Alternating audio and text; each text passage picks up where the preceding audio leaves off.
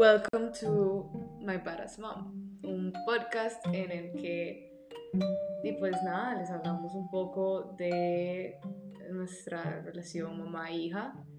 Yo les comparto un poquito de mi mamá, sí.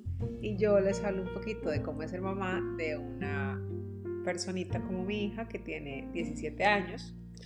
Eh, somos de Costa Rica y eh, tratamos de tener una vida lo más llevadera posible.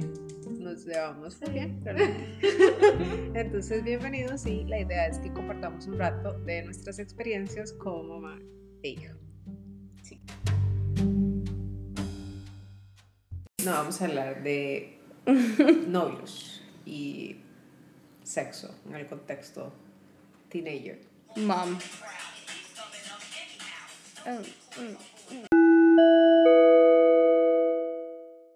¿Qué es lo más importante que yo te he dicho que crees que te ha servido al día de hoy con respecto a novios y sexo?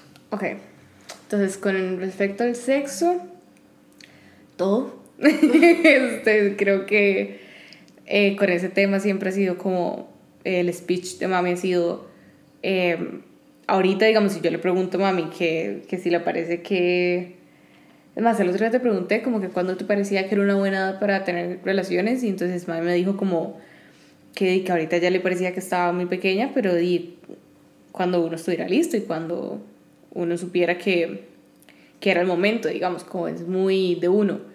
Y siento que definitivamente eso me ha dado como la confianza de llegar y decir como, o sea, que no, no hay que convertirlo en un tabú, digamos, el tema del sexo sino que siento que lo que ha ayudado, lo que mami me ha enseñado y me, me ha dado que creo que ha sido lo mejor, ha sido que no lo ha hecho un tabú, sino que ha hecho como que el tema sea fluido y que siempre me dice como cuando pase, eh, yo te compro las pastillas, eh, tenga sexo seguro, eh, nada, como lo importante que uno tiene que saber para no tener que que yo diga, ay, es que si quiero tener relaciones voy a tener que ocultárselo a mi mamá, sino que yo sé que cuando yo vaya a tener relaciones yo le voy a decir a mami como, ok, comprame pastillas o llévame al ginecólogo o lo que sea, porque...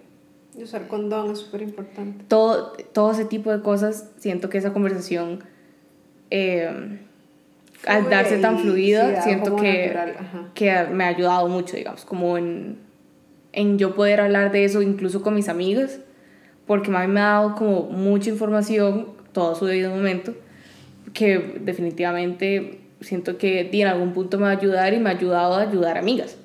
Entonces siento que nada, eso. Y con respecto a boys, creo que lo más importante que me ha dado ha sido el ejemplo que me da con Frank y ella solita, que es uno siempre tiene que a respetar y uno tiene que buscar a alguien que le dé cariño a uno y que lo ame de la manera en la que tiene que, uno tiene que ser amado, amado, que es como uno tiene que amarse a sí mismo, digamos. Entonces siento que es como... ¿Cómo lo explico? No sé cómo explicarlo. No, pero lo vas diciendo bien. Yo creo que, a ver, como en resumen, yo cuando le hablo a Jimena de la pareja, amor de pareja, creo que uno primero tiene que amarse uno lo suficiente para entender cuánto es lo correcto para recibir de una pareja. Exacto. Si yo no me amo lo suficiente cuando tengo una pareja abusiva o una pareja em, tóxica, una relación tóxica, no me voy a dar cuenta porque mi amor no me lo permite, mi amor propio. Entonces, para poder tener pareja, tengo que partir de tener una buena relación conmigo misma y amor propio. Exacto. Eh, ah, y también que uno no tiene que buscar una pareja, ella llega eso es otra cosa, uno busca pareja, las parejas llegan a la vida de uno, entonces creo que eso es súper importante. Eh, lo otro que le digo a Jimé es, hay cosas que uno ve y a mí siempre me lo decían como, depende como el hombre trate a su mamá o a su familia, si va a ser en pareja. Yo sí creo que eso es real, o sea, yo lo vivo día a día con mi esposo, tengo un esposo maravilloso, que es un excelente hijo, que es un excelente hermano eh, he tenido otras parejas, he visto diferentes casos y la verdad es que eh, uno debería de fijarse en ese tipo de cosas y ese tipo de cosas se ven en el día a día, en la amistad, en las relaciones que no son a la carrera, la pareja llega, uno no la busca. Y en temas de sexo, yo este año, el año pasado, como entre el año pasado y este año, he tenido lecciones de vida con respecto al sexo en la edad de Jimena, digamos, en, en, los, en los chicos de ciertas edades, digamos de 16, 17, 18 años, que, y lecciones de vida me refiero a cosas que veo que pasan y que yo, gracias a Dios, por eh, como es Jimena, por cómo son sus amigos, por cómo son sus círculos sociales, he podido ver cómo ahora los chicos tienen sexo y cómo viven sus relaciones de pareja y eso me permite poderle hablar a Jime desde la experiencia de otros. Exacto. Y entonces, si hay chicas que están escuchando el podcast hoy, creo que hay puntos importantes y ojalá que se los puedan llevar. Eh, y le hablo a las chicas porque soy mamá de mujeres, entonces mi experiencia gira en torno a eso. pero los chicos también sabes. Sí, pero me parece como importante los siguientes puntos. Okay. Uno, eh, no deberían de tener sexo o piensen si vale la pena tener sexo con alguien solamente para decir que ya tuvieron relaciones. O sea, de verdad que em, es como un check que están tratando de hacer y es como la que tuvo sexo antes está más en todas. Y realmente eso no es así. Eh, no anden teniendo relaciones en cualquier lugar, en casas de fiestas, en los baños, en, o sea, porque eso hace que ustedes se expongan a un montón de cosas. Se exponen este, a que les hagan daño físicamente sin querer, porque el mismo muchacho puede que no tenga control de la situación. Se exponen o también a que la gente hable de ustedes muchísimo. O sea, y lo que uno, lo que pasa en privado con la pareja no debería ser un tema de conversación de, de todo el mundo. O sea, es de uno con uno y tal vez si uno quiere contárselo a un amigo, sí, está bien, pero no debería ser algo como que, uy, es que escuchó que fulanito y fulanito ya tuvieron relaciones y yo por Dios, ya, o sea... ¿Y cómo lo hacen? ¿Y si lo hacen día por medio? O sea, no, el cole, hay información que se queda como uno con uno y con la pareja. Que es privada. Entonces además eso me lleva a, si comparten fotos con su pareja, de nudes, si mandan cosas, o sea es con su pareja y no debería de ser una, una cosa que, y no debería ser, gracias Jimo por ir tú, y no debería de ser una cosa como que... El chico está poniendo las tazas ahí, el, el coso. Y me a lavar platos, gracias. No debería de ser una cosa como que si le mandan nudes o lo que sea, o o que, o que su novio les toma fotos cuando están haciendo cosas, él no tiene por qué compartirlas con otras personas.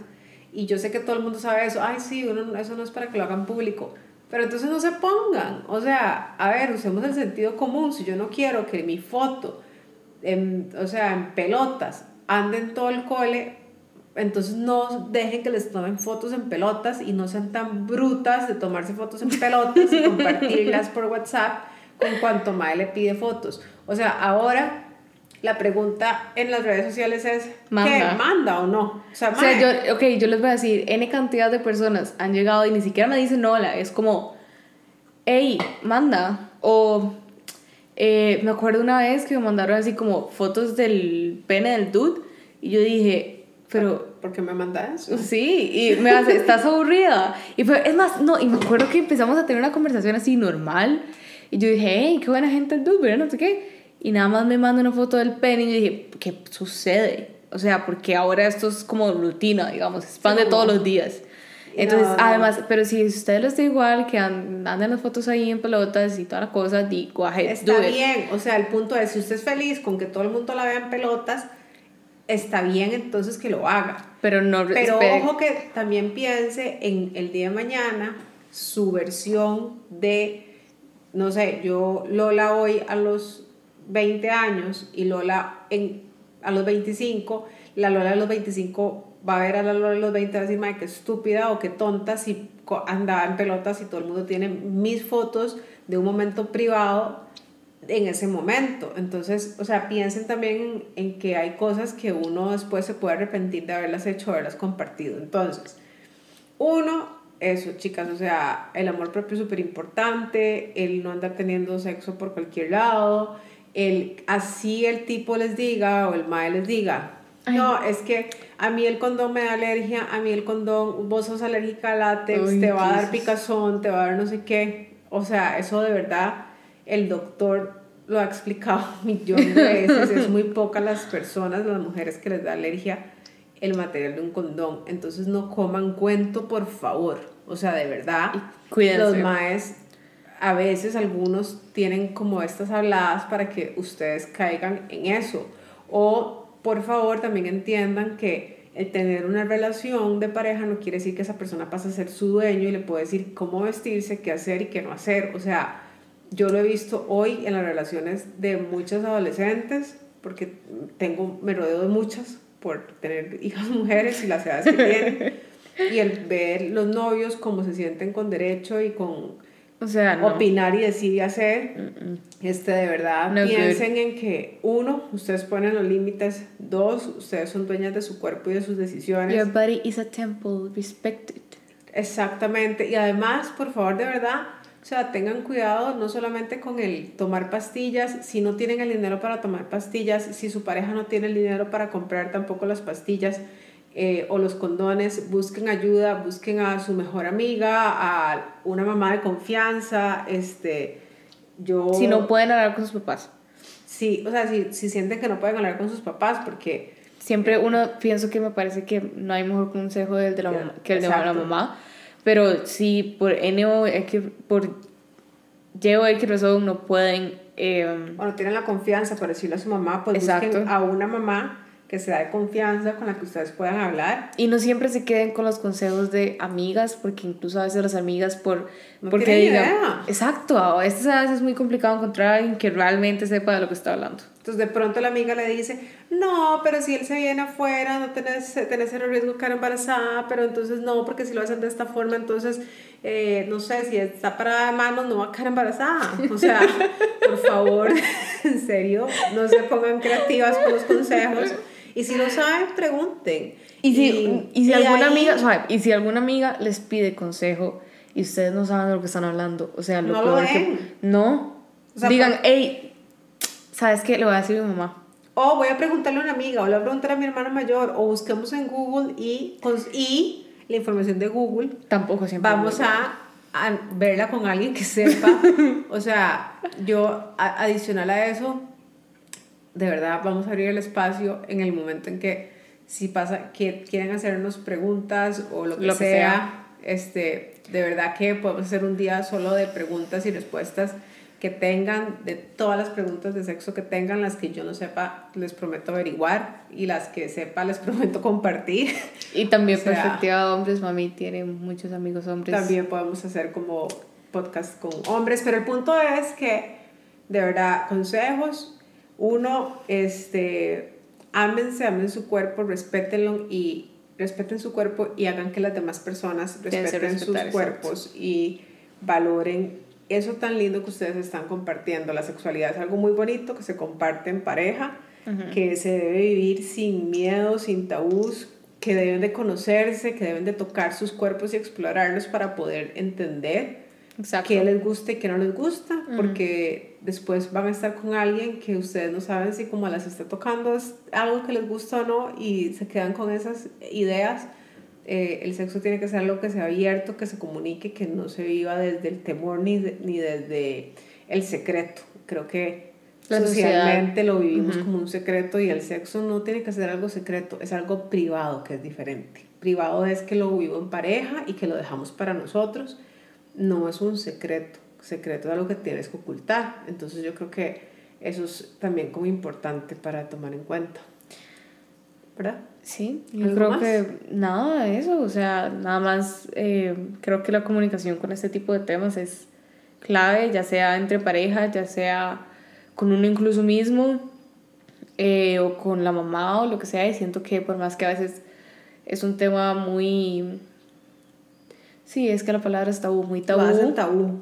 Eh, y es todo el tema de que sea tabú es por un tema de sociedad y, y de tal vez ciertas personas un poco close-minded que no hay que culparlos, es lo que el mundo vende, pero creo que no lo es y creo que nuestra generación, digamos, hay gente como de mi edad, de 17 o así, siento que nuestra generación definitivamente viene a, a cambiar ese mindset y siento que nada, si en algún momento llegan a tener hijas así, creo que es hablarlo y dejar que la comunicación fluya y dar información y... La información los hace más, o sea, la información obviamente que es poder, pero la información creo que el que cuenten con la información necesaria les permite ser más hábiles en su vida, entonces si yo no tengo la información porque mi, mis papás no me la dan, porque no quieren hablar conmigo de ciertos temas, yo voy a buscarla por otro lado. Busquemos cómo tener esa información. Y es mejor de Google alguien no es como la mejor herramienta, pero a veces dependiendo de las preguntas que hagamos y cómo lo busquemos podemos tener una buena información y ahí hay que validarla con alguien más que nos ayude. Entonces, eh, sí creo que además de todo, la parte de educación sexual que dan en el colegio se queda súper corta. Muy y corta. Debería ser algo como un poco más integral, no solamente pensando en el sistema reproductor, aunque ahora hablan de afecto y estas cosas, creo que siguen teniendo una mm. vista como un poco ortodoxa. Entonces... Exacto. Siento que, o sea, digamos, a mí me dan afectividad en el colegio y a decir que sí, definitivamente es, hace que la conversación, incluso entre amigos así, sea muchísimo más fluida y sea como dice, lo hablamos en el colegio, cómo no podemos hablar entre nosotras o cómo no podemos hablarlo como con nuestros papás o ese tipo de cosas. Eh, sin embargo, siento que, que nada, es como saber que el sexo y, la, y las relaciones de pareja o así no es solamente física, no es solamente emocional, es un balance y es comunicación y es respeto y uno no puede esperar que la pareja lo respete si uno no se respeta a uno mismo y si uno no pide ese respeto y nada, creo que es eso. Creo que. Sí, yo creo que es eso. Este, puntos importantes: siempre volvemos al amor propio, a cuidarse, a evitar tener un embarazo no deseado, a evitar tener una enfermedad de transmisión sexual que nos podría joder de alguna forma.